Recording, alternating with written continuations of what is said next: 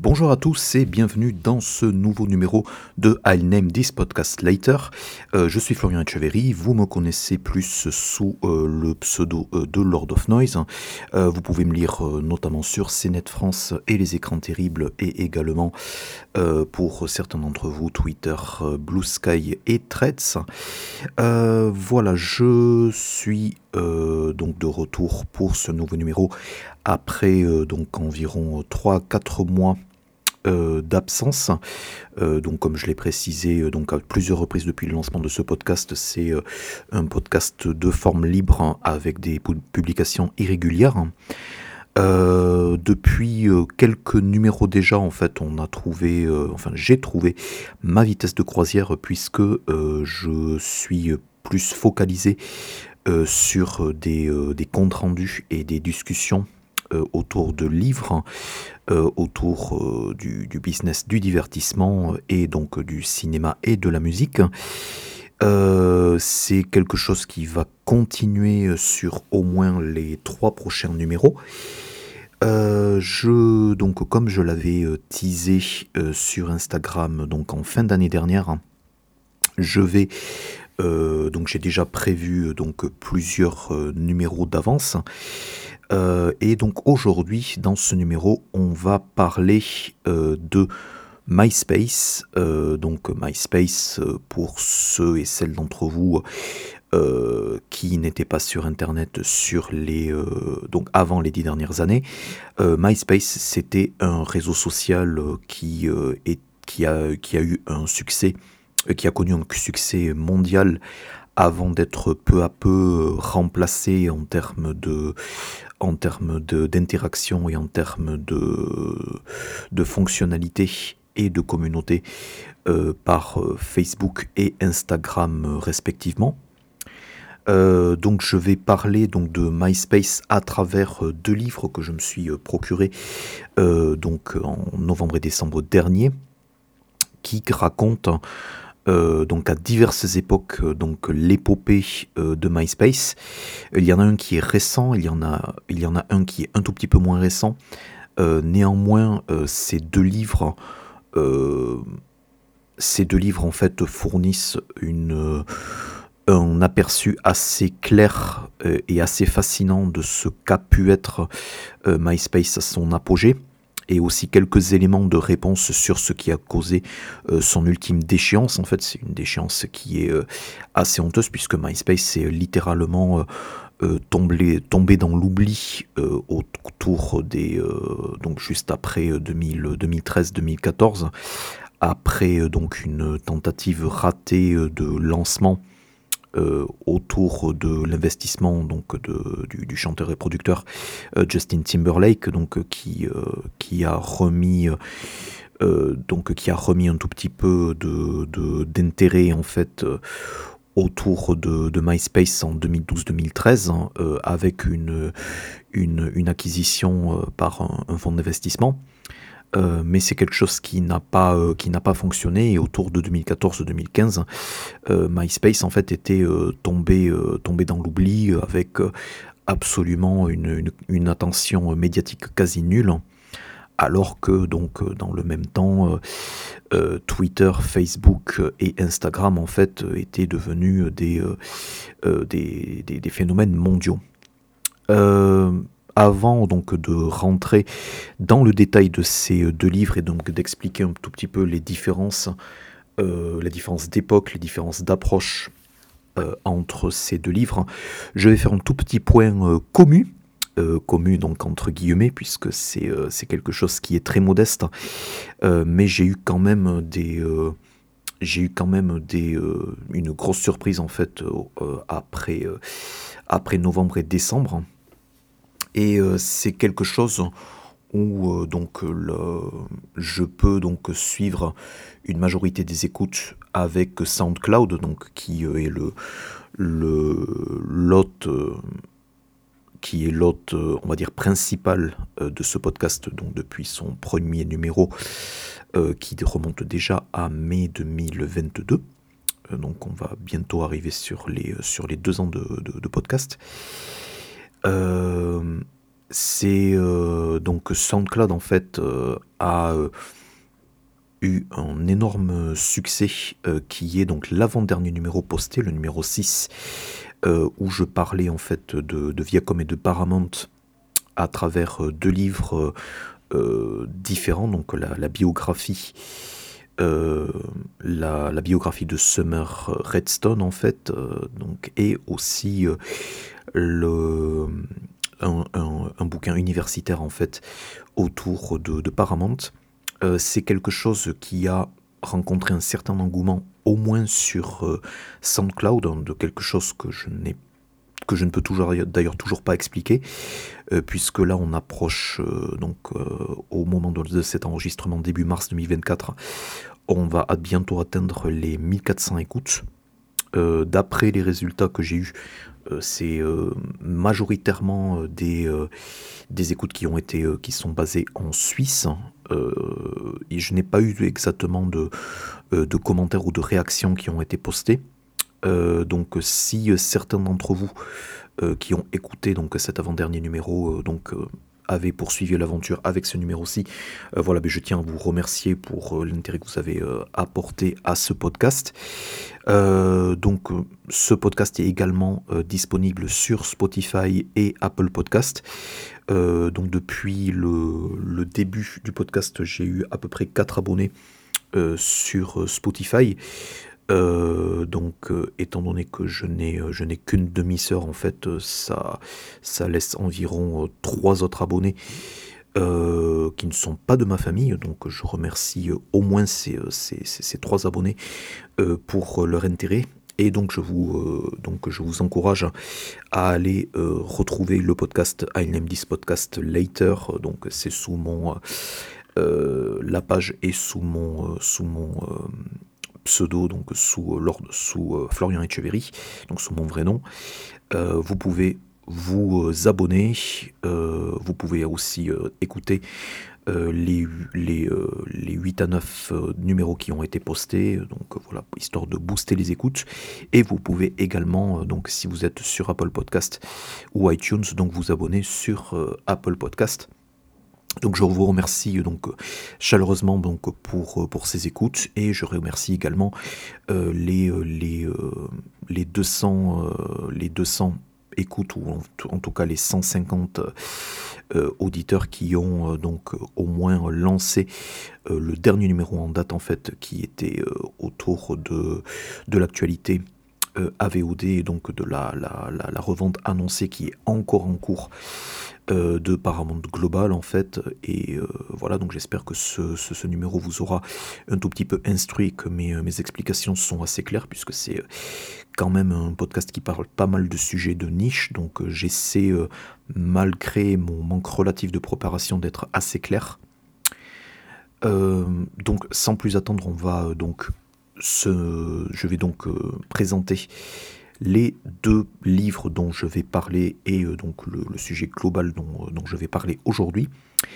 Euh, donc les deux livres dont je vais parler aujourd'hui, ce sont Top 8, Top 8 de Michael Tedder, qui est paru l'an dernier donc aux États-Unis. Donc vous pouvez vous procurer en import ou donc le demander dans des librairies spécialisées si vous le souhaitez. C'est un livre euh, qui est paru euh, chez Chicago Review Press et donc le, titre, le titre euh, complet c'est Top 8 How MySpace Changed Music. donc l'auteur Michael Tedder, c'est un, un freelance qui a beaucoup travaillé en fait sur des qui, qui, a beaucoup travaillé en fait sur des euh, sur l'industrie, sur la télévision, donc qui est euh, qui est un journaliste qui a travaillé sur énormément de, publications euh, diverses, donc Esquire, Playboy, Stereogum, Vulture, Variety.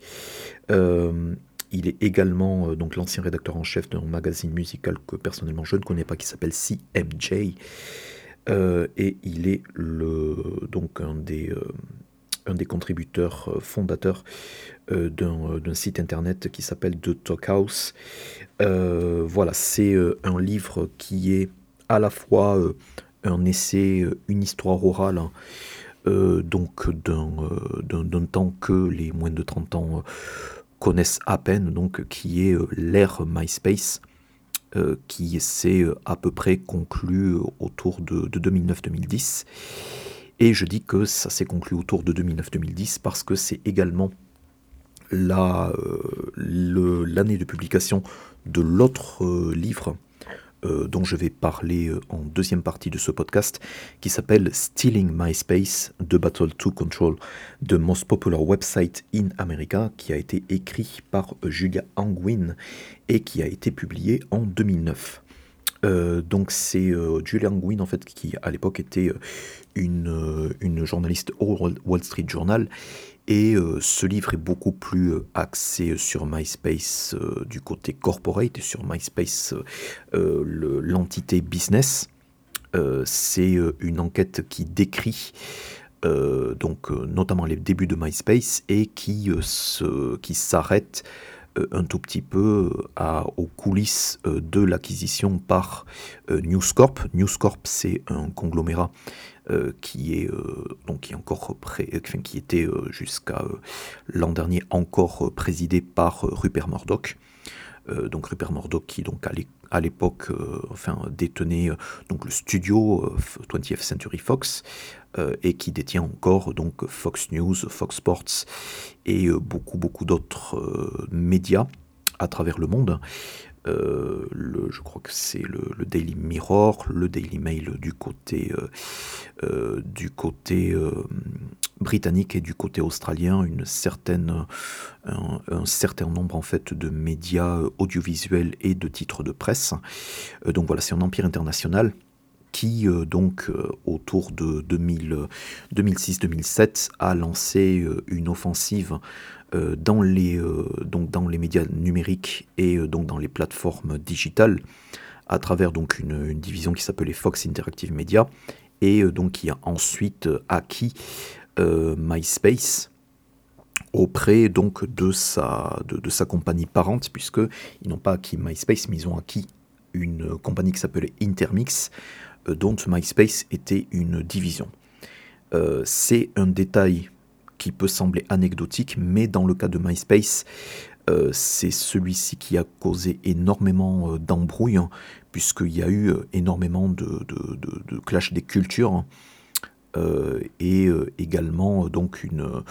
une, une certaine dissolution en fait de, de l'intérêt de News Corp dans MySpace dans les années suivantes. Malheureusement, en fait, le, livre s'arrête alors que MySpace est euh, relativement à son apogée euh, d'utilisateurs mondiaux et de, on va dire, d'influence sur les médias. c'est quelque chose en fait qui est beaucoup plus qui va être beaucoup plus renseigné dans, dans Top 8, sachant que le focus de Top 8 n'est pas exactement en fait MySpace en tant que, en tant que société, mais euh, on va dire le, la, la, naissance, l'apogée et un tout petit peu la dissolution euh, du, mouvement, euh, du mouvement IMO au sein de MySpace et à quel point MySpace a été une plateforme idéale pour les communautés, pour, pour soutenir et euh, donc euh, globaliser, désolé pour le terme assez barbare, globaliser les, communautés de fans euh, d'artistes indépendants qui, on va dire, seraient restés de niche en fait si MySpace ne lui avait pas donné un, un boost. et c'est quelque chose qui donne aussi un petit aperçu des des aléas techniques et on va dire du, euh, euh, fatras en coulisses euh, de l'architecture de MySpace, qui on va dire a été tout petit peu une, une start-up construite un tout petit peu façon commando et qui est restée plus ou moins avec un esprit façon commando ce qui va causer sa déchéance, puisque euh, Facebook, donc à partir de, à partir de 2007, en fait, va euh, grossir en taille et euh, donc devenir un, un, réseau social dominant, en fait, en, en très peu d'années. Euh, et ensuite, donc, au cours des, euh, des, dix dernières années, en fait, va, donc, avec le rachat de Instagram, en fait, va devenir donc une, une, plateforme globale incontournable, hein, notamment en fait pour, pour soutenir les artistes, mais de manière assez différente que MySpace le faisait à, à l'époque. voilà, donc ce sont deux livres qui, sont, donc, qui ont énormément de qualité, qui ont énormément de, limites, puisque donc, ce sont des livres qui forcément ont, des focus éditoriaux qui sont très très différents, euh, qui mettent l'accent également sur des témoins qui sont très différents. Euh, le visage de MySpace qui reste associé à MySpace reste Tom Anderson, et comme euh, le dit l'auteur de Top 8, donc Michael Tedder, dès son introduction, Tom Anderson en fait est partie euh, de, MySpace, alors que MySpace avait été euh, changé de main, euh, avait été racheté. Et ce, il, a, il est parti environ en 2014-2015. Et donc l'élection de, Donald Trump, en fait, qui a été aussi largement euh, favorisé euh, par, les, euh, par, par, Facebook et par les, par les campagnes digitales et par les campagnes ciblées sur les réseaux sociaux, date de 2016. Et c'est Tom Anderson, en fait, depuis environ 10 ans, en fait, n'en accorde plus ou très très peu d'interviews et littéralement s'est fait, fait oublier. et c'est un tout petit peu une, un visage pourtant incontournable et pourtant déterminant euh, dans le façonnage des, euh, réseaux sociaux mondiaux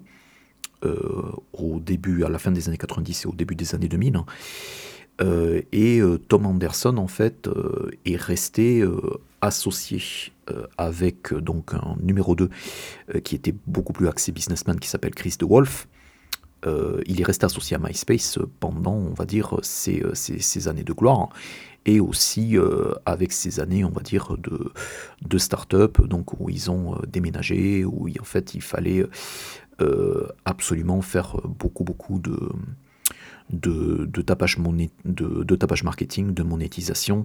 et d'opérations, donc notamment avec le monde du divertissement. Ce sont là pour le coup, donc cette partie-là, ce sont euh, des parties en fait où euh, donc les, euh, les deux livres que j'aborde se répondent. mais pour être clair, Tom Anderson, donc une fois qu'il est une fois qu'il est parti, MySpace ça continue, on va dire, à exister, mais est tombé littéralement dans l'oubli et les rachats successifs en fait n'ont pas réussi à avoir un, regain d'intérêt. Euh, malheureusement, en fait, cette déchéance des dix dernières années, c'est quelque chose qui passe beaucoup en second plan. Euh, et de manière, et ce qui, est très important, c'est que euh, que ce soit dans Stealing MySpace ou que ce soit dans Top 8, Tom Anderson en fait n'a pas, souhaité répondre aux questions des auteurs. donc il y a pas mal de citations qui sont rapportées. Euh, et euh, Tom Anderson, pour ainsi dire, n'est absolument pas cité euh, dans Top 8, puisque par contre Top 8 s'entretient avec beaucoup de cadres de, MySpace en fait, mais qui ont été les architectes en fait de, de, MySpace dans ce qu'elle avait de plus artist friendly. ce qui veut dire que ils ont euh, donc l'auteur s'est euh, longuement entretenu avec euh, donc Courtney Holt, qui est un cadre qui a lancé un label associé à MySpace qui était distribué par Interscope, qui s'appelait MySpace Records. Et ils ont aussi interviewé assez longuement des cadres qui étaient associés à la verticale musique de MySpace, en fait, qui était très très très cruciale et très importante euh, pour, on va dire, faire découvrir de, nouveaux artistes et euh, qui ont permis le lancement et la promotion d'énormément d'artistes indépendants. Et il y avait un côté do it yourself que euh, on n'a plus retrouvé par la suite en fait dans les, les, verticales, enfin que ce soit sur Facebook ou sur, sur Twitter ou sur TikTok, puisque c'est devenu de plus en plus de plus en plus corporate et les, les, labels en fait ont, un tout petit peu internalisé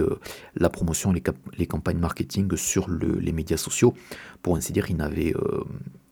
on, leur a donné, on va dire, les outils de promotion, mais ils, avaient, ils avaient moins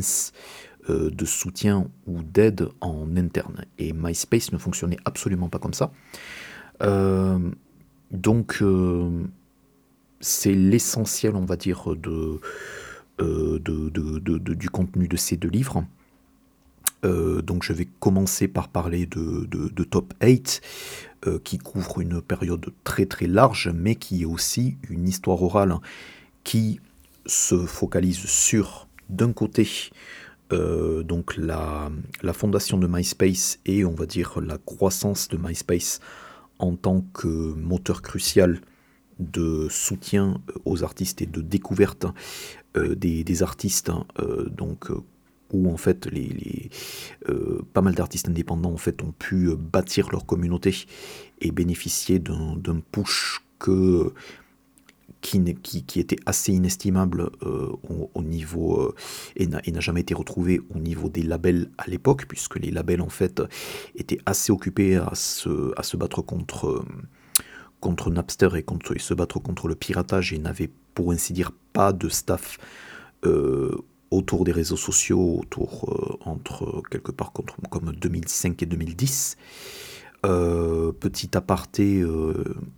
MySpace entre voilà MySpace et on va dire la l'apogée de Facebook et la montée en puissance de Twitter qui se fait au niveau de 2010-2011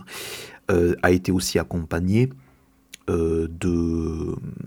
de la montée en puissance des blogs, des blogs musicaux, donc quelque chose qui est dans le sillage de Pitchfork, mais qui a aussi euh, aidé pas mal euh, la, communauté hip-hop américaine. Et euh, il y a un podcast qui existe en fait, qui a été qui est remarquable et qui est extrêmement didactique, hein, qui est une espèce d'histoire orale audio très très ambitieuse en fait de la de l'époque des blogs hip-hop. Euh, qui, euh, qui s'appelle de Blog Era, euh, de Blog Era qui, ont été, qui a été entièrement coordonnée et produite et donc narrée par les, les, frères Rosenthal, qui sont également des comédiens et des podcasteurs à, à, eux, seuls, qui s'appelle It's the Real. et It's the, It's the Real, en fait, ont, ont été partie assez intégrante en fait de ces, de ces années-là. Euh, et raconte un tout petit peu les, euh, les, coulisses, un tout petit peu le, le à quel point euh, ces, ces, blogs, en fait une, une poignée de blogs à la fois concurrents mais souvent complices et amis, ont pu donner naissance en fait aux superstars actuels du rap. Donc à savoir entre autres Drake, J. Cole, Kendrick Lamar. Donc ça s'appelle The Blog Era, c'est en 10 épisodes, euh, c'est remarquablement produit euh, et c'est dispo sur toutes les plateformes. Donc ça c'est un petit aparté. Euh, c'est quelque chose pour, ainsi dire que je vous incite à aller, à voir puisque c'est cela rejoint un tout petit peu Top 8 dans le côté histoire orale. néanmoins, Top 8 en fait se focalise d'un côté sur les quatre mains de MySpace Music et de l'autre côté euh, sur les artistes indépendants et les managers, on va dire, de la, de, euh, de la scène IMO. Donc, euh, il parle notamment à Dashboard Confessional, il parle à, à donc Gerard Way de, My Chemical Romance, il ne parle pas aux membres de, de Fall Out Boy, même si donc Fall Out Boy et, et, leur label Fueled by Raymond ont été assez assez euh, aidé, on va dire, par, euh, dans, les deux premiers albums par, euh, MySpace. il parle donc à l'artiste de à l'artiste fondateur de Cobra Starship, dont le nom m'échappe. il y a et à pas mal d'artistes indépendants un tout petit peu moins connus. c'est quelque chose qui est donc c'est quelque chose que je vais on va dire, euh, euh, abordé de manière générale, hein. euh, mais c'est quelque chose qui est très instructif puisque à titre personnel en fait même si je n'ai jamais eu de compte MySpace je fréquentais MySpace autour de 2007-2008 et je n'ai jamais réalisé en fait à quel point cette plateforme en fait a été cruciale pour la scène indie rock et c'est ce que ce livre raconte par le menu. Donc sans vouloir, on va dire, spoiler, euh, enfin pas spoiler, mais sans vouloir, on va dire, euh,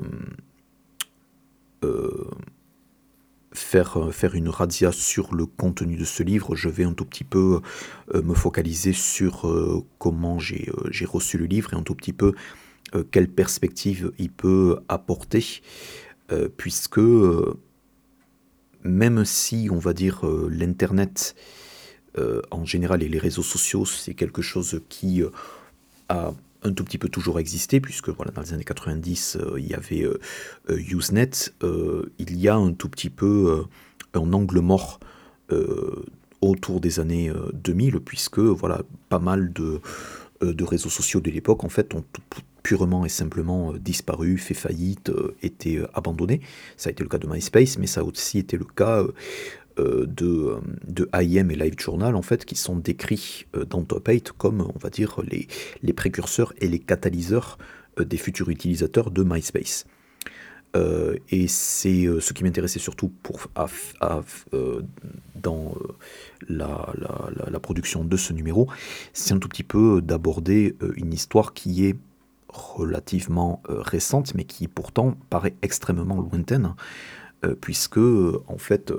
les utilisateurs euh, de, l'époque, des réseaux sociaux de l'époque, en fait, euh, faisaient avec une, souvent avec énormément de bugs, une interface euh, qui était assez primitive, mais n'était pas aussi hyper connectée également pour des contraintes techniques, puisque la, DSL en fait a vraiment commencé à se démocratiser à partir de, de, 2000, entre 2003 et 2006 euh, à travers le monde, en France, donc dans le pays, surtout dans les pays occidentaux, et euh, cela a donné en fait naissance à des, à des, à des réseaux sociaux en fait où en fait euh, les, les, utilisateurs passaient de plus en plus de temps en ligne et étaient de plus en plus captifs. MySpace est probablement le dernier euh, réseau social où euh, il y avait une communauté qui était assez énorme,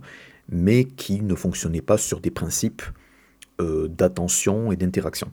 Donc les, forums, les, donc les, messageries instantanées du type AIM, MSN Messenger et, et, et, les chats ont laissé un tout petit peu la place à MySpace. Mais MySpace est un tout petit peu un réseau hybride et euh, c'est ce que donc ces deux, ces deux livres expliquent, mais avec des focus très très différents en fait, euh, parce que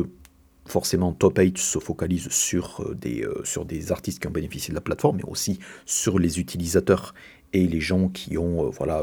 trouvé une communauté, trouvé des proches, fondé une famille en fait avec MySpace. Et de l'autre côté, Stealing MySpace, puisqu'il a été écrit vraiment au, donc, en 2008-2009, donc alors que MySpace était euh, alors à son apogée, euh, revient plutôt sur euh, les, les ratés techniques et on va dire la, la façon assez commando dont, ce, dont MySpace a été fondé. Et c'est voilà, un numéro qui, je suppose, va être assez amusant à écouter puisque c'est il met en perspective euh, pas mal de pas mal de choses en termes de ce que deviendraient les réseaux sociaux, euh, les dérives de Facebook qui euh, commençaient à être perçues. Top 8 en particulier et Stealing MySpace un tout petit peu revient sur les scandales qui ont, qui ont fait défrayer la chronique sur MySpace à l'époque, qui ont beaucoup à voir euh, avec, euh, avec du grooming, donc avec euh, pas mal de, de, détournements de mineurs, d'agressions sexuelles qui ont été commises avec des rencontres via, via MySpace. et ce qui a donc autour de 2006-2007 en fait vraiment commencé à défrayer la chronique et causé, on va dire, une, une, enquête interne qui a failli la, coûter donc à la maison mère de MySpace qui s'appelle Intermix la faillite. donc il y a un, côté, on va dire, scandaleux et un côté toxique qui est abordé sur plusieurs chapitres, au moins de, Top 8, qui est assez, euh, qui équilibre, on va dire, euh, pas mal euh, le côté Eldorado et le côté excitant et nostalgique en fait de cette, de cette ère-là. donc c'est un, c'est un livre, enfin Top 8 en tout cas, et un livre qui est énormément influencé par, par, cette, cette perspective hein, et par ce regard en arrière en fait qui est un regard assez euh, doux amer ou vu en fait des, euh, euh, des, des dérives et de, de la, du, du, statut des réseaux sociaux et des communautés mondiales principalement aujourd'hui, donc c'est-à-dire Twitter, Facebook, Instagram et TikTok à, à proprement parler. Euh, alors ce qui est intéressant dans Top 8, euh, et je vais en parler sinon je vais forcément oublier, étant donné que voilà, c'est un podcast euh, vraiment à forme libre et donc je n'ai pas forcément de plan défini à part donc, le fait que je vais parler donc, de, Top 8 d'abord et donc de Stealing MySpace ensuite. L'angle mort principal, même s'il est relativement bien abordé, de Top 8, c'est tous les artistes indépendants euh, de genre appartenant à autre chose que le pop, le, que la pop, le rock euh, ou l'imo. Euh, tous les artistes en fait qui ont été qui, ont, qui se sont servis de MySpace comme plateforme marketing et également pour se, faire, se faire en nom et amasser une communauté de fans sans avoir euh, besoin d'un euh, label nécessairement. Euh, et donc l'angle mort principal, c'est l'angle mort du, de la scène hip-hop. Il y a deux cadres de MySpace dans Topay qui s'expriment assez longuement. L'une, j'espère ne pas écorcher son nom puisqu'elle est vietnamienne, si ma mémoire est bonne, c'est Bir Nok Tao, Bir Nok voilà. Euh, qui, est, euh, donc, euh, qui était une des principales cadres de MySpace et qui a bâti la verticale MySpace Music qui est devenue centrale très très très très tôt dans l'existence du site et qui a servi à, le propulser à son apogée. Et l'autre est euh, une euh, quelqu'un qui est euh, devenu Head of Artist Relations et qui était auparavant dans le circuit universitaire, donc dans le circuit de promotion sur les campus américains, sur les campus californiens. Quelqu'un qui s'appelle Rosaline Alba Covarrubias et donc cet cadre-là est décédé l'an dernier donc il y a eu pas mal de dommages en fait de la de la communauté hip-hop donc à son euh, euh, à, son travail et à son rôle dans la, dans la promotion et la mise en valeur de pas mal d'artistes hip-hop. Donc c'était euh, assez impressionnant le nombre d'artistes qui, qui, lui ont rendu hommage, puisque c'était relativement une femme de l'ombre. Et donc c'est et Rosaline Covarrubias, c'est quelqu'un qui a euh, MySpace, on va dire, à se faire connaître euh, au niveau de, euh, des, artistes hip-hop et à un tout petit peu fédérer les artistes hip-hop autour de la plateforme. Et,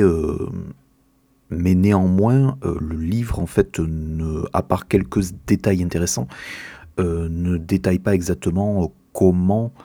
euh, il a pu aider spécifiquement en fait des, rappeurs. Il y a euh, quelques rappeurs qui sont interviewés, euh, rappeurs et producteurs. Donc il y a les, Cool Kids en fait, les deux membres des, des Cool Kids qui sont Chuck English et Sir Michael Rocks. Euh, donc qui, euh, qui s'exprime dans le premier tiers du livre en disant comment ils se sont rencontrés, euh, à quel point MySpace, on va dire, les a mis en relation avec, un, déjà les a mis en relation tous les deux et aussi les a mis en relation avec quelques, quelques artistes qui allaient plus tard faire appel à leur service. Et c'est et The Cool Kids en fait, je vous recommandais The Blog Era un tout petit peu plus tôt dans le podcast. Et c'est vrai que de, Cool Kids ont ensuite bénéficié de la de l'apport des blogs hip-hop indépendants en fait pour vraiment faire décoller leur carrière sans quasiment avoir besoin d'une d'un label et en contournant un tout petit peu le label. L'autre artiste c'est assez surprenant parce que ça détonne relativement avec le reste des euh, artistes, euh, avec 90% des artistes qui interviennent dans le livre, qui sont plutôt des artistes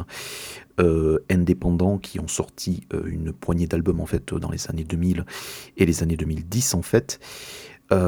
c'est Lil Jon, donc Lil Jon, donc plus connu comme l'ambassadeur du crunk à travers le monde, et Lil Jon explique que c'était enfin le livre explique que c'était un des premiers, euh, euh, euh, un des premiers artistes à être ambassadeur de MySpace au point où il a imprimé un t-shirt en fait avec son adresse MySpace. Encore une fois, c'était très très tôt dans l'histoire des, des réseaux sociaux, dans l'histoire d'Internet, puisque en gros, les, jusque un tout petit peu à l'arrivée de MySpace et l'arrivée de Facebook, en fait, il n'y avait pas exactement de réseau social euh, spécifiques euh, que les artistes pouvaient utiliser comme plateforme, euh, des, des, réseaux sociaux comme, comme Friendster, comme Make Out Club, etc. C'était plutôt des réseaux, enfin, on va dire individuels et qui n'étaient pas censés servir, on va dire, à des, de, de tremplin à des, à des personnalités. Euh, Lee John, en fait, a ensuite, c'est ce que explique Rosalind Covarrubias, euh, Lee John a ensuite recommandé euh, l'utilisation de MySpace à ses clients. Euh, et étant donné que Lee John, en fait, était, un, continue à être un, un, big deal, mais entre 2000 et entre 2001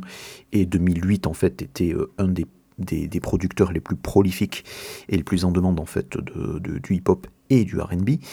Euh, c'est quelqu'un qui a recommandé euh, l'utilisation de MySpace à E40, E40 qui, était, euh, qui continue à être un des parrains de la, de, de la Bay Area et de Oakland, et a recommandé aussi ça à Pitbull, que l'on ne présente plus, qui était à l'époque à son deuxième album en fait, et a collaboré avec Lil Jon dès ses deux premiers albums avant donc de devenir donc voilà l'énorme superstar que l'on sait quelques années, euh, quelques années plus tard. Et c'est euh, quelqu'un qui a apparemment énormément utilisé MySpace personnellement pour interagir avec euh, la, communauté à l'époque où vraiment c'était un rappeur vraiment une star montante en fait de la, de la scène de Miami où était où c'est également basé Lil Jon sur, sur les années suivantes. J'ai quand même un tout petit bémol en fait sur l'intervention de Lil Jon, c'est que même si euh, il est pertinent en fait de le faire intervenir dans le sens où ça, ça a été un des premiers adopteurs de, de, MySpace et il dit des choses qui ne sont pas inintéressantes. Euh, c'était quelqu'un qui était qui, était auparavant très connu et très connecté euh, dans l'industrie, puisque dans les années, dans au milieu des années 90, euh, et au début des années 2000, avant de sortir ses premiers albums euh, avec son, groupe, donc euh, Lil Jon and the East Side Boys. C'était quelqu'un qui a beaucoup travaillé dans l'industrie d'Atlanta, notamment en tant que directeur artistique pour So So Def Records, qui, était, qui continue à être d'ailleurs le label de Jermaine Dupri, JD. Donc, en ce sens, on ne peut pas forcément dire que euh, MySpace ait forcément euh, aidé euh, Lil Jon à vraiment imprimer sa, marque, mais c'est quelque chose qui l'a aidé à devenir un, artiste moins local, et mais c'est quelqu'un qui continuait à travailler, on va dire, les circuits assez les circuits euh, assez traditionnels, donc les, circuits euh, de, de, radio, les circuits donc des, chaînes spécialisées donc de MTV et BET, euh, l'explosion en fait mondiale de, de, Yeah, qui est donc le single de Usher, en 2004 en fait l'a vraiment fait exploser, et c'est également là où MySpace commence à vraiment décoller, puisque MySpace en fait a été inauguré quelque part en août 2003. Et oui, ça ne rajeunit pas. donc ça c'était pour la, partie c'était pour la partie hip hop Néanmoins, euh, le livre en fait est un tout petit peu un livre assez mutant, c'est-à-dire que, comme je l'expliquais euh, donc sur euh, il y a quelques minutes, on s'attend en fait à, voir une histoire orale en fait de la, de la relation symbiotique entre MySpace et les artistes indépendants qu'ils ont aidés, et en fait une grosse moitié du livre en fait est consacrée à l'émergence et la mainstreamisation du mouvement IMO, qui sont, selon l'auteur, et euh, l'auteur a des arguments assez imparables pour ça, assez indissociables de euh, la, démocratisation de MySpace et euh, de la, la de l'utilisation en fait du fandom des communautés qui étaient spécifiquement sur MySpace et comment elles ont été traduites à euh, donc devenir, on va dire, des, euh, des, des, fans et des, et des consommateurs et des supporters d'artistes indépendants et aussi pouvoir faciliter la tenue de, de tournées, on va dire, spécialisées avec les plus grands noms, sont, les plus grands noms de la scène en fait. Et en l'occurrence, il y a une tournée en fait qui a duré apparemment quelque chose comme 15 ans, qui s'appelle le Warped Tour, qui était assez, euh, assez euh, connu et qui est devenu euh, un tout petit peu emblématique de la scène. et c'est quelque chose où, personnellement, je ne peux pas dire que je, je suis un je suis un aficionado, ou j'étais à l'époque un aficionado en fait de, des artistes qui ont été qui sont cités dans le livre et qui, qui s'expriment assez longuement dans le livre. Euh, je parlais de Gabe Saporta, euh, donc tout à l'heure qui était euh, le nom m'échappait, c'est Gabe Saporta qui était le nom, qui était le, chanteur de Cobra Starship en fait. Et l'itinéraire de Gabe Saporta est assez intéressant puisqu'il a été signé sur Flood by Raymond, qui était donc le, label de Fall Out Boy et euh, qui, a euh, ensuite fondé Cobra Starship, qui était à euh, des années-lumière en fait de ses premiers groupes, qui étaient vraiment du, du emo rock. et c'est à l'écouter, enfin à le lire s'exprimer dans Top 8, c'est quelque chose qu'il n'aurait pas pu faire sans avoir, on va dire, une, une, certaine inspiration et une certaine fanbase en fait de, de, de, de MySpace en fait qui on va dire, l'ont euh, accompagné en fait dans son village, dans son virage pardon, très très euh, électropop. Donc euh, il y a pas mal d'intérêt en fait à se focaliser sur la scène IMO comme catalyseur de, la, de la montée de l'apogée et également avec la mainstreamisation un tout petit peu de la, de, un tout petit peu de l'oubli ou un tout petit peu de la difficulté euh, pour les artistes emblématiques à passer à, autre chose. Et également euh, donc euh, de manière très très crue la manière dont ils ont été plus ou moins récupérés et phagocytés par, par l'industrie. pour, ah oui, quelque chose qui est très important, un des angles morts de, de, de, Top 8 avec le hip-hop, c'est que il n'a pas interviewé ou n'a pas été chercher euh, des proches ou des managers euh, d'une des plus grosses success stories euh, liées à MySpace et au hip-hop, qui était donc Soulja Boy. Soulja Boy, en fait, qui, de manière très, de manière très affirmée, dès 2007, en fait, a pu signer un deal avec Interscope avec son avec donc des, singles qui étaient autoproduits et euh, euh, ciblés sur MySpace. Et euh, c'est quelque chose où c'était 2007 pour, pour avoir un tout petit peu de perspective, c'était également l'année où Kanye West a sorti Graduation et 50 Cent a sorti Curtis, qui était son troisième album studio, qui étaient les deux en septembre, et 2007 en fait était un moment charnière puisque c'était deux artistes Universal Music et Enderscope était également euh, une énorme machine à, à hit euh, qui était euh, donc associée, on va dire, donc à, la radio et, au mainstream. Et Interscope, en fait, a, comme je le disais au début du podcast, signé un deal de d'accueil et de contenu avec MySpace Records. et MySpace Records, en fait, était un label créé et géré, était un tout petit peu le poulain de Tom Anderson, qui était le, le, donc voilà, la, face et le visage du site. Euh, et euh, ce qui est assez particulier, c'est que imaginez que euh, voilà, en 2010, Mark Zuckerberg en fait crée Facebook Records.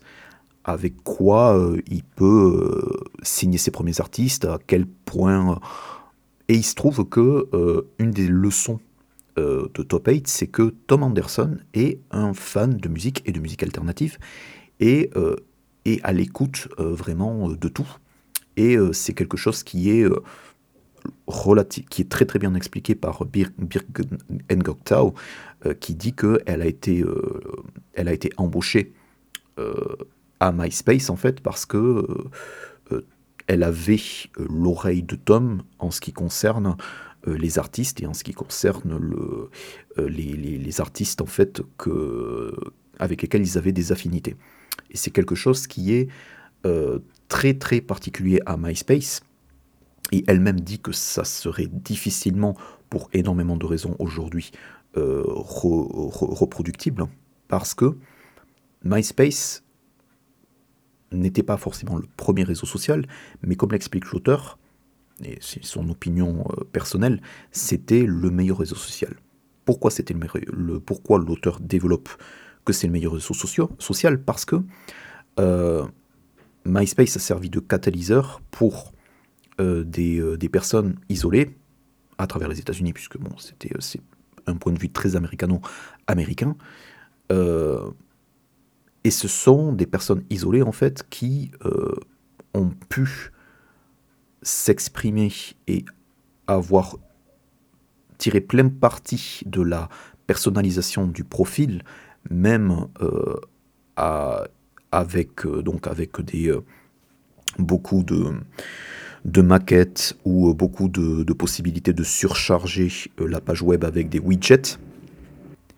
Et euh, cette personnalisation à outrance rejoint, et on va peut-être plus en parler dans la deuxième partie du podcast, enfin j'espère,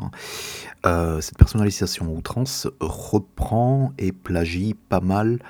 de... pas mal de de fonctionnalités populaires d'autres plateformes de, l'époque. Euh, c'est ainsi que, par exemple, euh, avoir un, euh, un, player de musique sur chaque profil MySpace va aider à populariser et à personnaliser, puisque donc les, cela va aider, on va dire, les utilisateurs de, de, MySpace à forger sa propre identité. Et il y a donc la, fonctionnalité la plus emblématique euh, qui a été introduite relativement vite, c'est les top 8, euh, qui, qui consiste en fait euh, de toute la liste des amis à épingler sur son profil les 8 amis les plus importants et ce qui va être utilisé par, les fans d'IMO pour mettre leur groupe préféré parmi leurs amis. Euh, et c'est quelque chose en fait qui va euh, aider euh, à, forger et à fonder une ultra personnalisation de, de, la page. Et c'est quelque chose qui, on va dire, a été on va dire, le, le leitmotiv de, MySpace depuis, son inception. Et euh, Tom Anderson, en fait, va, euh, on va dire, pousser ou va être un tout petit peu le garant euh, de ce côté un tout petit peu artisanal, même lorsque il sera, même lorsque MySpace et donc Intermix par, par défaut sera racheté par News Corp et Fox, enfin par News Corp surtout. c'est c'est quelque chose qui est assez qui est assez intéressant et qui est assez obsolète parce que c'est difficile à imaginer. Euh, un des chapitres en fait dit que en 2006, euh, MySpace avait dépassé euh, Google aux États-Unis en termes de pages vues sur le site, ce qui est relativement, ce qui est relativement inimaginable étant donné que Google était déjà un moteur de recherche bien, bien établi. Mais cela donne un tout petit aperçu de la de l'ascension assez météorique en fait entre 2003 et 2007 de MySpace. c'est donc c'est un livre qui est qui est assez intéressant. Euh, c'est euh, donc, comme je le disais tout à l'heure, c'est un livre euh, qui ne qui ne ne passe pas sous silence en fait les multiples défauts à la fois de la de la scène imo en fait qui avait tendance à, à, glorifier des, des artistes rock comme on va dire pas mal d'artistes indie rock en fait qui avaient des problèmes à la fois de dépression, de drogue, de, de, choses comme ça et qui euh, donc n'étaient peut-être pas euh, formés à la scène, formés à la, à la tournée. Et euh, l'association avec MySpace et la notion d'être euh, Internet Famous en fait. Donc c'était vraiment la première génération euh, de, musiciens euh, donc à bâtir vraiment une communauté mondiale de fans en ligne avec ce, réseau en particulier. bien avant Instagram, Facebook, Twitter et donc tout ce qui est devenu assez synonyme, on va dire, d'existence de pas mal d'artistes musicaux actuels. et c'est quelque chose qui est qui est euh, relaté avec euh, pas mal de pas mal de tact, pas mal de pas mal de nostalgie là où il faut, mais aussi pas mal pas mal d'amertume hein, tout simplement parce que le le rapprochement et il y a de multiples rapprochements, mais le rapprochement principal qui est fait entre MySpace et la scène IMO, c'est que l'ascension a été météorique, la récupération par le mainstream a été euh, extrêmement rapide et a été euh, source de tension même entre euh, donc les fondateurs de MySpace, donc Tom, enfin les fondateurs, les chefs, les CEO de MySpace qui étaient donc Tom Anderson et Chris DeWolf et donc la, partie corporate en fait du côté News Corp et Fox. mais c'est aussi donc la récupération par l'industrie du disque hein, et le, le, fait que à partir du moment où la scène en fait euh, était, euh, enfin le public de la scène en fait était en train euh, de, de, muter et de changer et que les, les disques sortis par les, les, les, représentants principaux avaient un tout petit peu moins de succès. la, la scène mainstream, et donc ce qui veut dire donc la radio, les, les, gros promoteurs, etc., en tout cas aux États-Unis, en fait, se sont tourné vers autre chose. Et ce mouvement euh, en underground, en fait, qui était euh, euh, vraiment un amalgame, en fait, de, de, de, de, personnes qui étaient relativement isolées, qui la, la, musique, on va dire, alternative, c'est, on va dire, a été progressivement récupéré et forcément donc parodié, mis en, mise en, mise en exergue. Et au, final, en fait, le, la plupart du public, en fait, s'est détourné de la, de, du public, on va dire du grand public, s'est détourné de la scène à peu près au même moment où MySpace, en fait, ça commençait à être le, euh,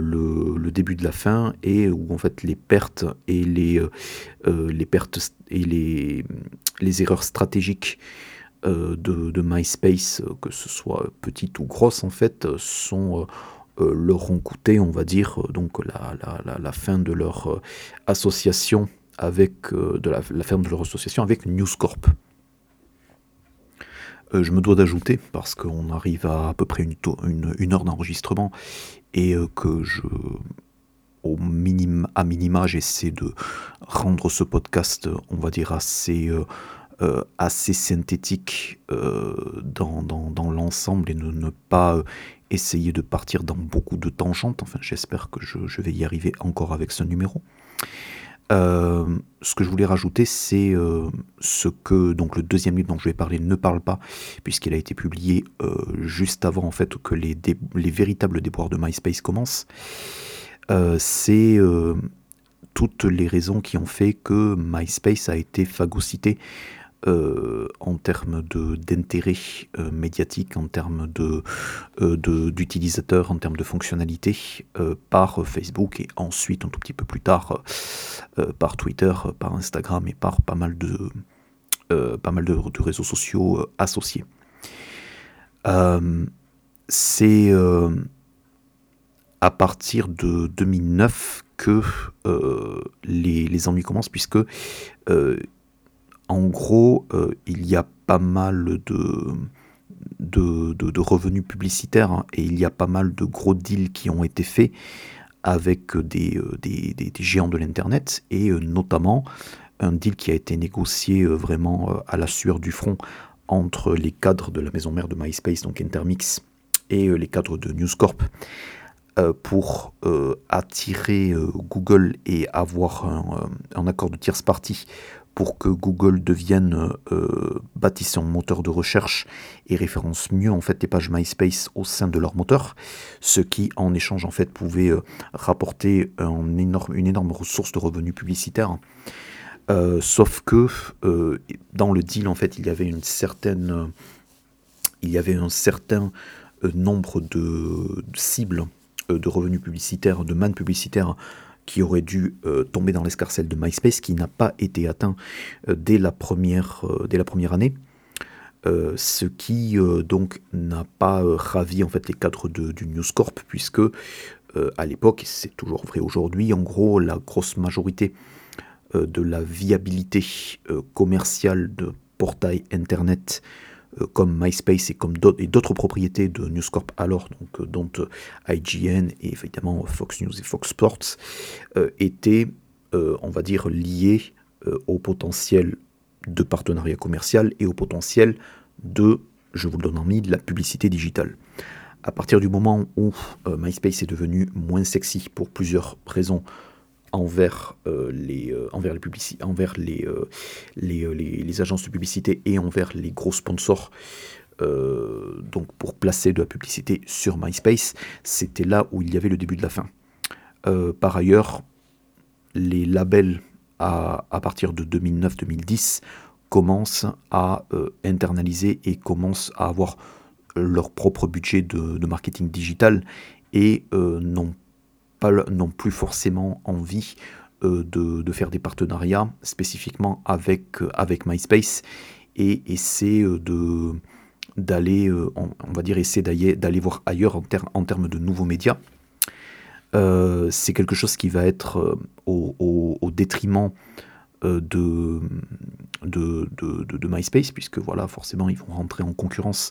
avec des, avec des plateformes émergentes. Et euh, de manière générale, et c'est vraiment euh, quelque chose que je ne réalisais pas, l'architecture de MySpace en fait a été bâtie euh, sur du code qui était extrêmement lourd. et l'équipe interne de développeurs de MySpace en fait s'est passé beaucoup de temps à s'arracher les cheveux. Il y a eu une affaire, on va dire, de, de, piratage massif de données qui était relativement, euh, enfin qui était euh, lié à quelque chose qui était euh, relativement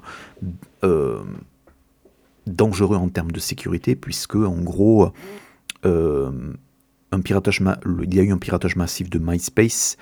parce que les, donc les, pirates, les hackers, ont pu aller sur un site ou une page web qui renfermait l'ensemble euh, des, euh, des euh, noms des noms d'utilisateurs et des noms de, et des mots de passe des, de, de l'équipe principale de, de, MySpace. Et c'était quelque chose qui avait été stocké quelque part dans un endroit de, l'internet. Mais c'est quelque chose qui voilà aujourd'hui paraîtrait assez difficile à imaginer, mais en tout cas a fait des,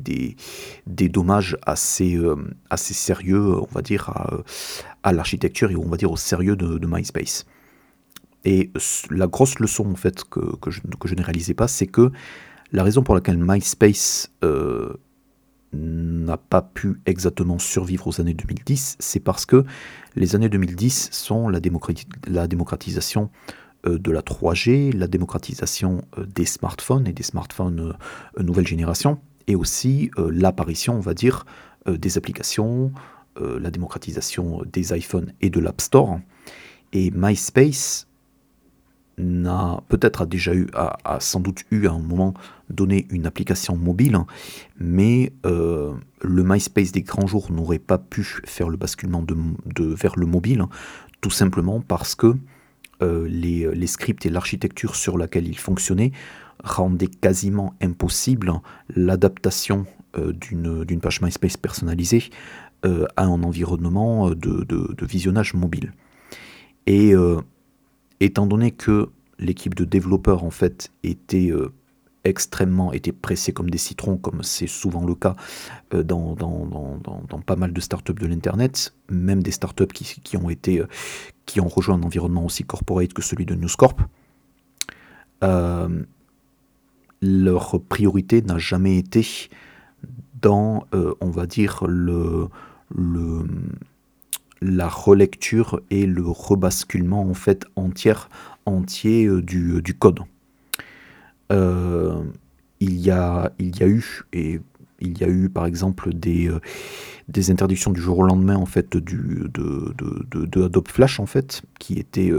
un des, une des multiples possibilités de, de, programmation pour customiser sa, sa, page puisque Flash en fait a, fait l'objet euh, de, de, piratage et donc du jour au lendemain n'était plus, euh, euh, safe pour être utilisable par les utilisateurs de MySpace. il y a eu aussi donc le fait de ne, et, forcément le fait de, de, de devoir essayer de réfléchir à un, transfert sur environnement mobile alors que euh, la base d'utilisateurs est en train de baisser euh, et que la, chose euh, et que le doute commence un tout petit peu à envahir les, cadres de, MySpace, qui d'ailleurs en fait finalement n'ont pas déménagé dans de nouveaux bureaux qui était euh, plus grand, euh, plus spacieux et plus apte, on va dire, au standing de, MySpace. C'est, on va dire, le contre-coup de quelque chose qui est une, une, une ascension assez météorique, avec pas forcément les moyens pour y arriver. Je pense que c'est un bon, euh, que c'est une bonne transition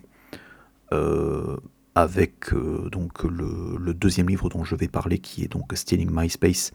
de Julia Anguin. ce qui est assez, ce qui est assez frappant, c'est que la fin du livre de Top 8 et autant une euh, voilà et autant une fin qui euh, donc décrit euh, ce que sont ce que sont devenus la plupart des artistes de, cette scène, mais aussi ce qu'est devenu MySpace, et pour dire à quel point donc le désintérêt général a gagné MySpace en 2018 ou 2019. Il a été, il y a eu un communiqué des nouveau propriétaire de MySpace, puisque donc au cours des dernières années, il y a eu pas mal de, changements de main et de changements de propriétaire. Hein. Euh, à la faveur d'un changement de serveur, en fait, il a été, euh, euh, il a été découvert ou il a été rendu public que la totalité des profils qui ont été créés avant 2018 ont été bel et bien supprimés euh, de, des internets, ce qui fait que euh, la, même sur, Internet Archive ou, ce, genre de choses, en fait, la, les, vestiges de, de, MySpace sont, pour ainsi dire, totalement effacés de, de, des internets. Et c'est quelque chose qui, on va dire, n'existe que dans la, la, mémoire des, des Happy Few. Euh, et c'était en ça que, ce numéro de podcast était assez intéressant, c'est que euh, on, a l'impression que parce que l'Internet euh, et l'utilisation massive en fait de l'Internet et de l'histoire relativement récente, mais en réalité, on en est déjà à la troisième ou quatrième génération d'utilisateurs et qu'il existait une génération d'utilisateurs avant la génération d'utilisateurs dite hyper connectés, euh, donc qui avait euh, sa présence sociale en fait sur de, multiples euh, sur de sur, de multiples réseaux et, et donc qui se compte littéralement en milliards d'utilisateurs donc cumulés. et ce qui est assez intéressant, c'est de voir que voilà MySpace autant il y avait de, autant voilà, il y a eu pas mal de, euh, de, bugs et de, de, choses euh, assez polémiques associées euh, à, MySpace, donc notamment donc des affaires de des affaires d'agression sexuelle et des affaires où donc à bien avant Facebook, MySpace en fait a été sur la sellette envers la justice américaine pour pour sa modération. Et a réussi à s'en sortir en bon compte puisque à l'époque en fait ils étaient euh, ils étaient associés euh, avec News Corp en fait, donc euh, il y a eu il y a eu un certain il y a eu un certain cachet en fait où les finalement il y a eu des règlements à l'amiable en fait qui n'ont pas vraiment coûté la vie au site, mais ce qui a vraiment coûté la vie au site, c'est le désintérêt général de la base d'utilisateurs. ce, ce, qui fait que j'en viens à Stealing MySpace, et là, euh, Julia Angwin, en fait, euh, donc, qui, est, euh, une, enfin, qui était à l'époque de la publication une journaliste au Wall Street Journal, a décidé de faire une enquête. Et là aussi, la moitié du livre se focalise sur les aléas de la vente de, MySpace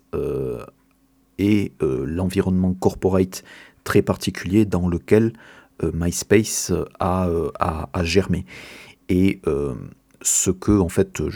j'ai appris, c'est que MySpace n'aurait jamais pu être Facebook parce que MySpace, dès le départ, était un projet intrinsèquement lié économiquement à sa maison mère qui était Intermix. Et Intermix, en fait, était une compagnie internet qui était, euh, donc qui était, qui a été créée au début des années 2000 et qui était euh, une compagnie internet, on va dire tout terrain, euh, qui faisait tout et tout et n'importe quoi en termes de en termes de business, mais très très très spécialisé sur la, publicité en ligne et on va dire pas mal de, de business assez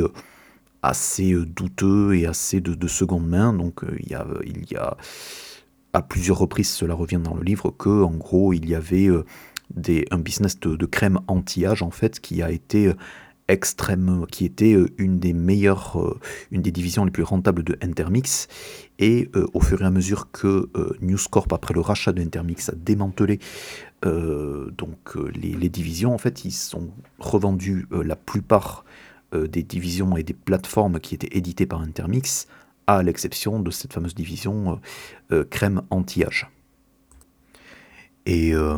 la manière dont on décrit les, fondateurs de, MySpace, c'est quelque chose qui a été un tout petit peu, enfin qui s'est fait un tout petit peu par hasard, mais qui était une, une volonté affirmée de copier euh, et de faire une, espèce de copie légèrement améliorée de Friendster. Euh, le portrait est vraiment le gros intérêt de, Stealing MySpace se situe vraiment dans les 50 premières pages. Et c'est là où en fait on a euh, tout le tout le background en fait assez mouvant du début de carrière à la fois de Tom Anderson et de son associé Chris DeWolf euh, qui sont deux profils qui sont très différents mais qui, étaient complémentaires. Un détail qui est assez important, c'est que quand MySpace, enfin quand Intermix et donc MySpace a été vendu à News Corp, ce qui a été négocié en fait avec les cadres était un deal qui stipulait que les deux seraient au contrôle opérationnel de la, de la compagnie. Néanmoins, Tom Anderson et Chris DeWolf sont deux personnalités qui sont très très différentes, dans le sens où euh, Tom Anderson est, euh, a, un tout petit peu grandi en tant que euh, journeyman, un tout petit peu... un tout petit peu intéressé par, par les arts, mais pas ne sachant pas trop à quoi il voulait se consacrer dans sa carrière, mais qui avait un, un, passé qui était assez intéressant et qui euh, détonne vraiment euh, donc d'un Jack Dorsey, d'un Mark Zuckerberg, etc., c'est que Tom Anderson, euh, donc le visage de MySpace, le fameux MySpace Tom en fait, qui était l'ami par défaut de plusieurs des profils, dans son adolescence en fait avait été un, hacker et avait rejoint des groupes de hackers euh, donc euh, à l'âge de entre 13 et 16 ans en fait, euh, où en fait il lançait des, des défis assez, assez, enfin, assez banals avec le avec la vision en fait du, du, du, hacking d'aujourd'hui, c'est-à-dire aller dans des, les premiers serveurs d'email juste pour aller consulter des, des, des, des emails. à l'époque, c'était vraiment des, l'internet en fait était vraiment euh, dans, des choses de, assez euh, euh, de, de, balbutiement. Mais c'est ça qui a été son premier, son premier, sa première expérience, on va dire plus ou moins professionnelle, puisque à l'âge de 18-20 ans, en fait, il a aidé à écrire un guide informatique, donc une espèce de gros bottin façon manuelle, pour Microsoft. Et euh, ça informe aussi, euh, il y a énormément de détails en fait dans le portrait euh, qui est fait de Anderson qui préfigure ce, la, on va dire la personnalisation qu'il va mettre dans, dans, MySpace et un tout petit peu la connexion qu'il va faire avec la, la communauté qui va s'agréger autour de, MySpace donc entre 2003 et 2006 donc, comme je disais, Tom Anderson a écrit, euh, c'était une erreur, c'était pas un manuel pour Microsoft, mais c'était un, euh,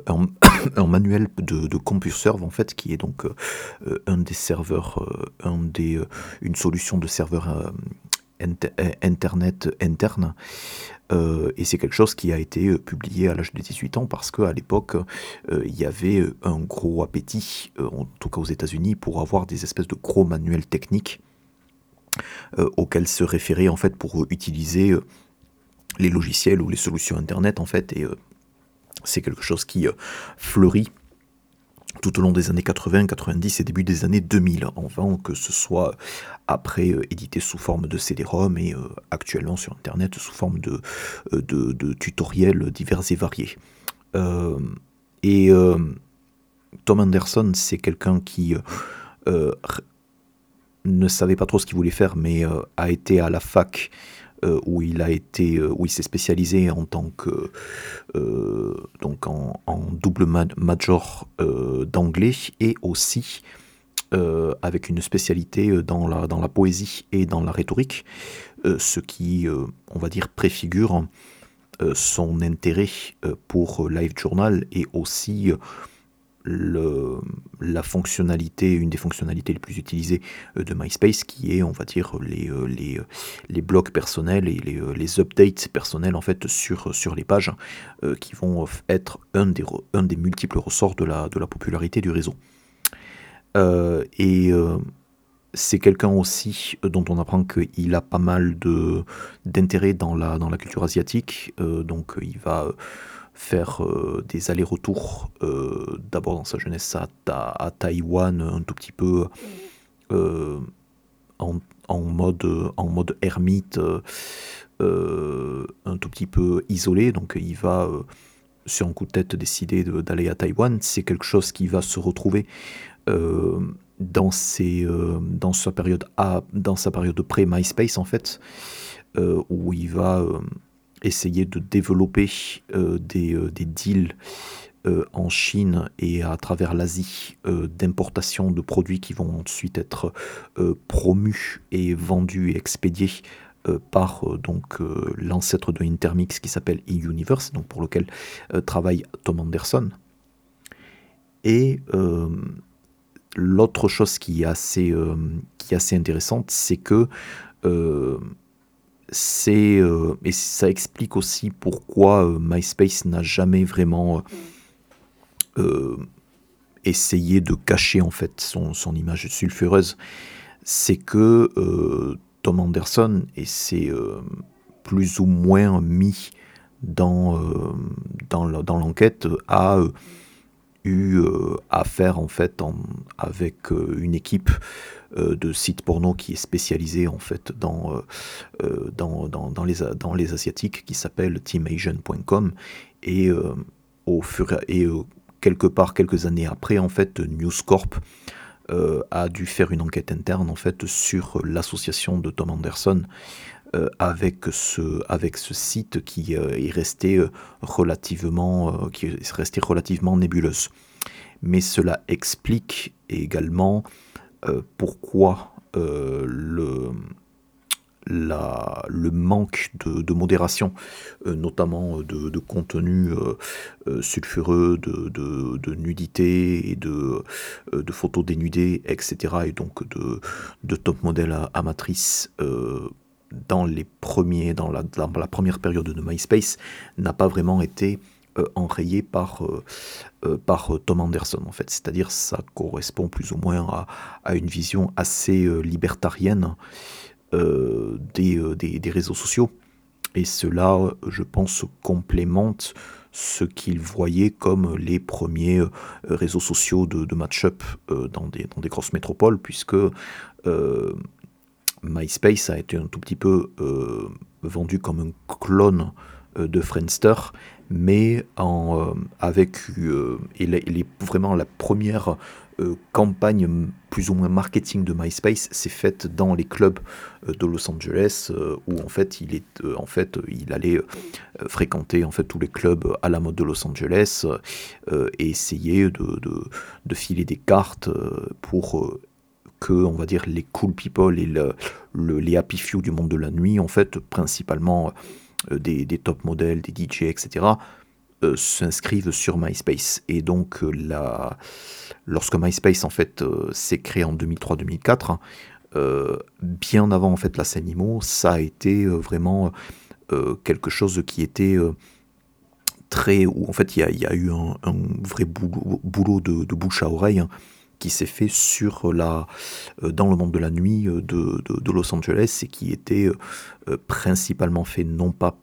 pas foncièrement par Tom Anderson, puisque Tom Anderson était euh, quelqu'un de très, euh, de, très antisocial. Euh, il y a plusieurs passages dans Stealing MySpace où c'est rappelé, donc il c'est pas quelqu'un qui se qui se hasarde ou qui reste beaucoup trop fait corporate, que ce soit donc lorsque MySpace est indépendant ou dans la, version MySpace rachetée par News Corp mais c'est quelque chose qui va être fait par Chris de Wolf en fait, qui est, euh, on va dire, le, côté euh, euh, très, très, très businessman, etc. Et comme je le disais il y a quelques minutes, les deux profils sont complémentaires hein, et même et ne sont pas vraiment mentor apprenti puisque Anderson est probablement le génie à la fois du code et le génie euh, et, le, génie très artisanal en fait de la, de la créativité avec lesquels il va euh, plus ou moins ordonner et mettre sur pied euh, des, des, fonctionnalités déployées façon commando, ce qui explique pourquoi la, le, la première année et les premiers 18 mois de l'existence de MySpace va être consacré à du trial and error en fait, où en fait tous les mois ou toutes les deux semaines, en fait, euh, la, euh, Anderson va écrire un, status update, euh, donc une, pour tenir au courant un tout petit peu la, communauté naissante de MySpace, pour dire voilà, voilà ce qui bug, voilà les, fonctionnalités que l'on a déployées, et le plus souvent, ce sont des choses qui ont été faites vraiment extrêmement à l'arrache. Et c'est quelque chose qui n'allait pas foncièrement s'arranger puisque plutôt que de bâtir et de régler les fonctionnalités qui existaient ou qui avaient été déployées, l'idée était d'empiler en fait les fonctionnalités, les possibilités pour rendre ça plus attractif en fait aux, aux, utilisateurs et euh, ensuite passer à la suite. Et ce qui fait que ça, euh, MySpace en fait était un cauchemar euh, de développeurs et c'est ce qui a radicalement tranché avec l'interface de Facebook qui a été conçue avec relativement peu de fonctionnalités. Le, ce que l'on connaît comme le newsfeed, le fil d'actualité, a été introduit un tout petit peu plus tard, euh, genre des années après que The Facebook en fait soit, soit déployé. Mais euh, MySpace en fait était une espèce d'amalgame euh, de, délire et de, fonctionnalités délirantes et de personnalisation à outrance. Et c'était vraiment l'identité de, MySpace. Ce qui est très intéressant avec Stealing MySpace, c'est que la rencontre de De Wolf et de Anderson se fait euh, dans une, euh, dans une, euh, une, compagnie de marketing digital qui avait environ 80-90 employés. Et De Wolf gérait cette compagnie de marketing digital, mais le business model de l'époque était basé sur l'envoi de, l'envoi de newsletters et ce que l'on connaît comme les prémices euh, des newsletters spam, c'est-à-dire où on va récupérer, euh, euh, comme on récupère en fait un répertoire de contacts téléphoniques, on va récupérer un répertoire de, de contacts email que l'on va spammer en fait de, solutions marketing douteuses. Et comme la, le, service marketing en fait avait le propriétaire en fait de ce site avait changé de main et ne comprenait pas exactement euh, l'activité et comment en fait ça et comment euh, cette activité de, newsletter pouvait vraiment euh, être, être monétisée et attirer des nouveaux clients. De Wolf et Anderson sont plus ou moins virés et vont bras dessus dessous fonder peu après le 11 septembre 2001. Encore une fois, les premières années de MySpace donc avant août 2003, qui est vraiment la mise en ligne de MySpace euh, telle qu'elle, la 2001-2002 en fait correspond à l'éclatement de la bulle, la fameuse bulle des startups, euh, où en gros la Silicon Valley en fait euh, connaît en fait échec sur échec, et comme la bulle des startups explose, ça fait que la plupart des entrepreneurs reprennent de zéro et que vraiment en termes de business, euh, l'internet n'est pas vraiment quelque chose, enfin n'est pas vraiment euh, vu comme quelque chose de, vraiment très porteur, euh, et même c'est même un, gouffre financier alors. et c'est le côté reprendre de zéro qui va, on va dire, bénéficier à De Wolf et Anderson. Euh, puisque donc euh, euh, ils, fondent une, mini startup très, très humble qui s'appelle ResponseBase, qui est tout simplement basée sur quelque chose qui est maintenant banal, c'est-à-dire l'envoi de mails spam et la fidélisation d'abonnés, donc en leur promettant soit des, des, ristournes sur, les factures, soit des, coupons de réduction, etc. Euh, Response Base, en fait, après quelques mois, est racheté par une compagnie qui, qui s'appelle eUniverse. Et euh, eUniverse donc, est une agrégation, comme je le disais, euh, de, sites plus ou moins douteux, donc de sites soit de légitimes en fait de soit de soit de vente de CD, des sites bon façon façon colporteur de, de produits de, de, de Camelot et aussi euh, et donc e-universe donc va s'appeler, va se renommer un tout petit peu plus tard Intermix. Et dans tout ça, Response Base en fait est euh, une des compagnies qui devient, enfin une des divisions qui redevient les plus rentables, euh, pardon, une des plus rentables de la société. et De Wolf en fait a pris sous son aile Anderson et il est à son écoute lorsque Anderson a des idées un tout petit peu farfelues. soit, soit farfelues, soit des espèces d'idées comme ça, on, lance un espèce de petit site de, briques et de broc et on ne sait pas de, comment ça marche. Et si ça ne marche pas, bon ben voilà, on l'abandonne. Et euh, c'est un tout petit peu comme ça que euh, MySpace euh, naît courant 2003. donc où c'est vraiment une espèce de petit projet au sein de Intermix. On va faire un réseau social qui va être un espèce de clone de de, Friendster en fait, qui est donc l'ancêtre de Facebook, mais on va le faire euh, en tout petit peu plus libre et euh, surtout on va euh, donc on va on va maintenir l'idée d'ajout l'idée d'ajout d'amis, on va maintenir l'idée de d'avoir des, des, photos et des vidéos qui sont qui sont postées, même si on a des serveurs très très limités dans la prise en charge de photos et de vidéos, ce qui va devenir assez crucial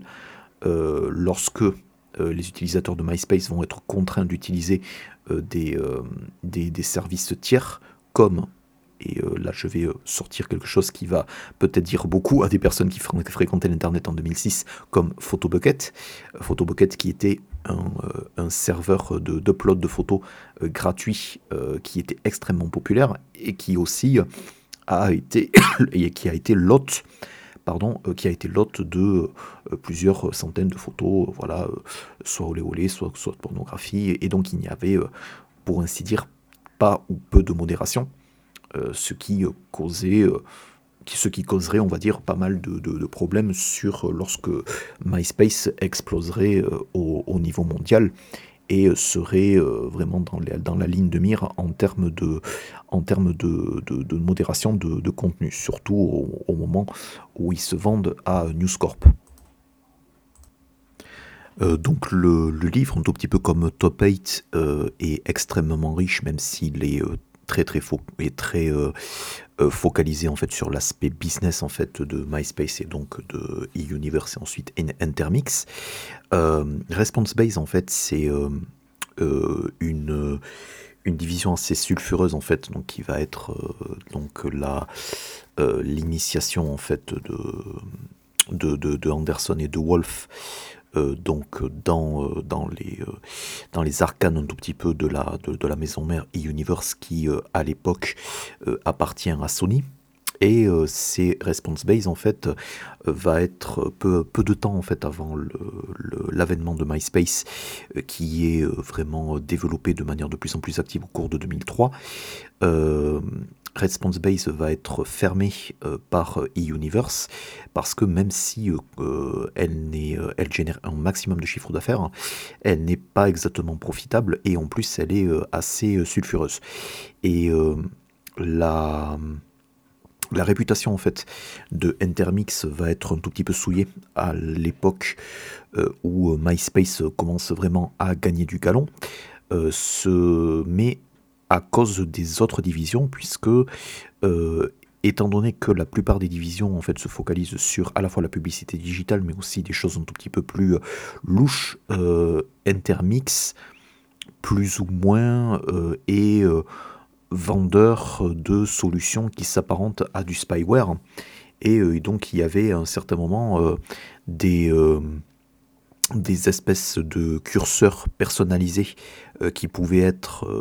téléchargeables en ligne, donc, des, donc pour mettre au bout de sa, au bout de de sa souris, au bout de sa flèche en fait, un drapeau américain par exemple. Et ces logiciels-là en fait qui permettaient euh, de, personnaliser en fait euh, euh, ces, curseurs en fait étaient remplis de, spyware ce qui va générer une enquête fédérale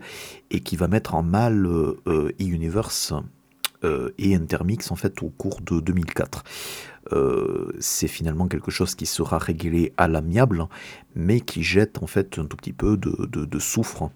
sur, euh, MySpace en, tant que tel. Surtout que au fur et à mesure que MySpace grossit et que les besoins, euh, donc les besoins techniques, les besoins de, de, soutien deviennent de plus en plus grands, De Wolf et Anderson essaient de prendre énormément leur distance de la, du, reste en fait de, de, Intermix et de son, PDG qui s'appelle Rich, Richard Rosenblatt, qui, a, est arrivé peu de temps après la, le, gros, tout petit peu de temps après l'inauguration de, MySpace, c'est un tout petit peu le grossissement de, de MySpace. le gros du livre, comme je le disais, va être consacré à, aux tentatives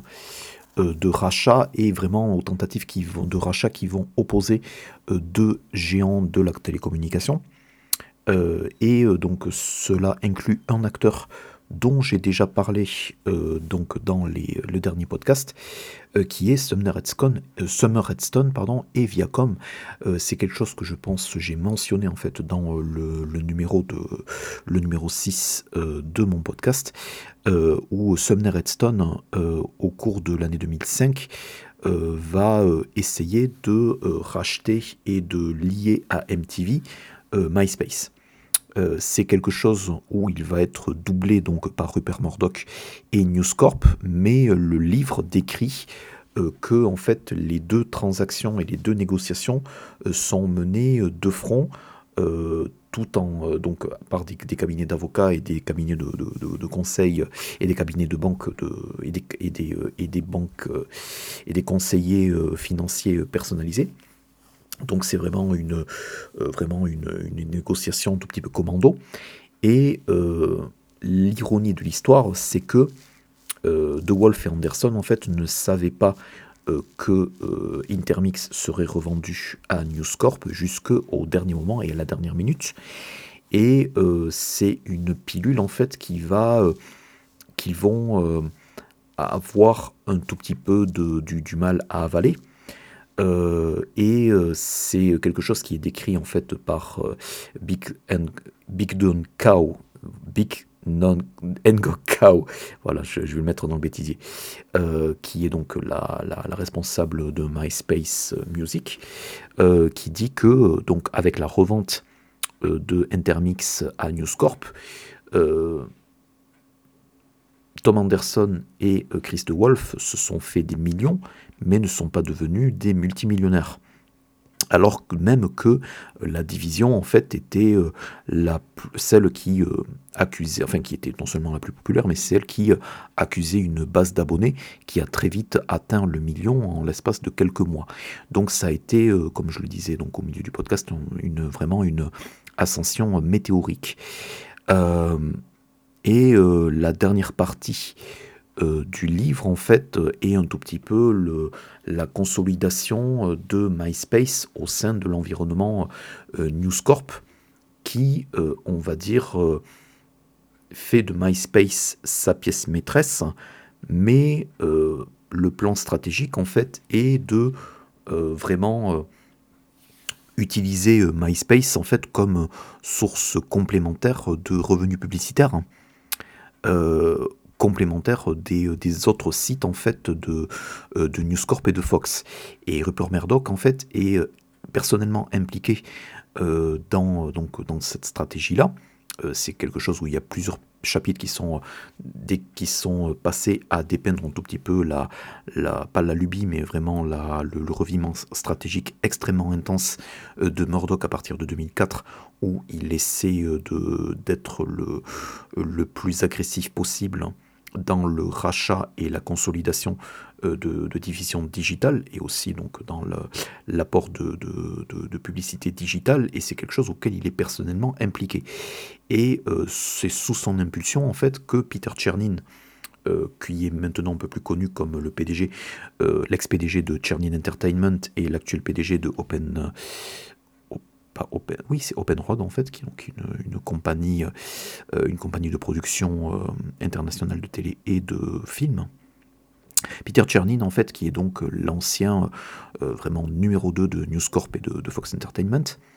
et c'est lui, en fait, qui va mener de front la négociation avec Rich Rosenblatt pour, pour acheter MySpace. c'est là où, en fait, on rejoint le, le propos de Top 8 c'est que il y a eu un certain il y a eu un certain mal en fait à monétiser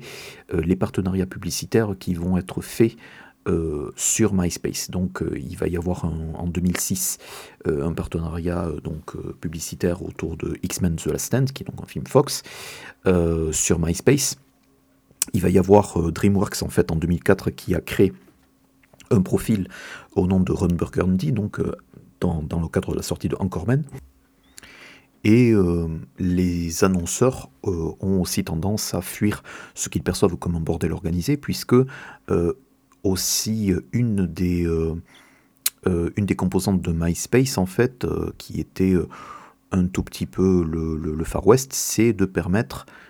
à ses utilisateurs de bâtir des faux profils et donc une un, amas de faux profils, y compris euh, des faux profils du, nouveau propriétaire euh, Rupert Murdoch, euh, qui fleurissent et qui sont censés en fait être retirés de, de, MySpace, sauf qu'en en fait il n'y avait pas énormément la, la, capacité de, le faire. ce qui fait que cela crée des petits conflits d'intérêts, comme par exemple lorsque Coca-Cola veut créer sa propre page MySpace et que myspace.com slash coq euh, a été euh, pris par euh, un, adolescent quelque part dans, le Nevada ce qui empêche en fait les, marques en fait de créer leur propre page MySpace en bonne et due forme. donc c'est toute une sorte, enfin tout un amas de à la fois de raté, mais euh, de, on va dire, de, d'incompatibilité euh, entre MySpace et on va dire du, gros business qui va euh, mener à une certaine frustration de la part des annonceurs et aussi du nouveau propriétaire News Corp.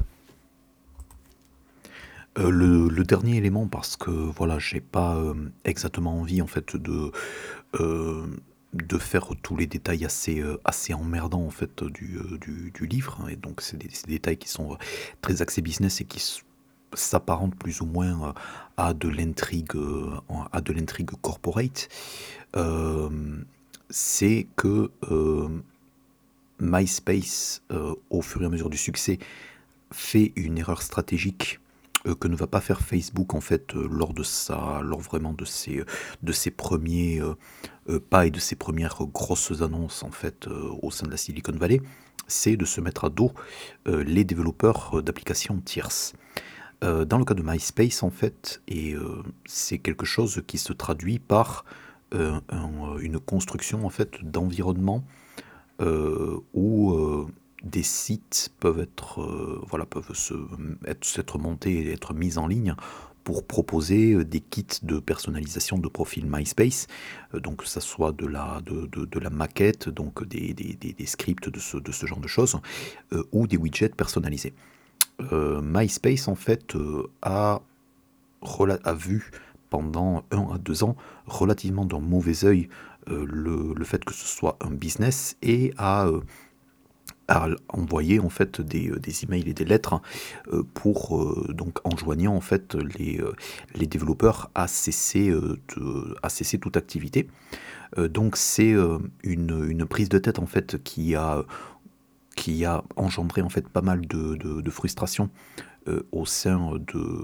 vraiment d'entrepreneurs qui le plus souvent étaient euh, soit euh, des, des, des, gens enfin soit des, des, gens qui étaient à la fac soit des lycéens en fait qui avaient juste de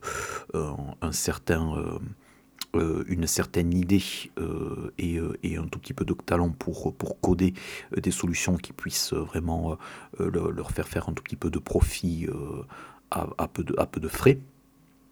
Et c'est quelque chose qui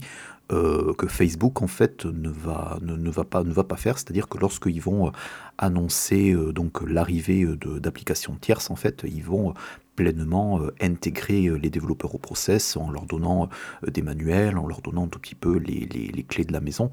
ce que MySpace, de par son, son code qui était extrêmement lourd et extrêmement volatile, se refusait un tout petit peu à faire. donc voilà, c'est. Euh, enfin, j'en suis déjà à 1h40 d'enregistrement, donc je pense que je vais, euh, arrêter les frais. Euh, ça a été probablement le deuxième ou troisième numéro le, plus, compliqué à, préparer. tout simplement parce que ce sont deux livres qui sont très très riches en informations, mais ce sont aussi, donc comme je, viens de vous expliquer, des choses qui appartiennent à une version en fait de l'internet qui peut être vue comme une version relativement préhistorique, c'est-à-dire les balbutiements vraiment des, réseaux, des, réseaux, sociaux mondialisés. mais je trouvais que c'était important de faire ce numéro euh, donc vu euh, les, euh, la, la, grosseur des, des, plateformes actuelles, essayer de, enfin, essayer de découvrir l'environnement de, de, MySpace, dont, qui était un site dont, je ne connaissais absolument pas les arcanes, était assez intéressant parce qu'au final, je, je, pense que c'est la dernière startup qui a connu un succès mondial où en fait, qui reposait en fait à son, à son corps défendant sur des, sur des, des idéalistes de, de l'Internet, des gens qui voulait bien faire, hein, et euh, donc là j'ai parlé des problèmes de modération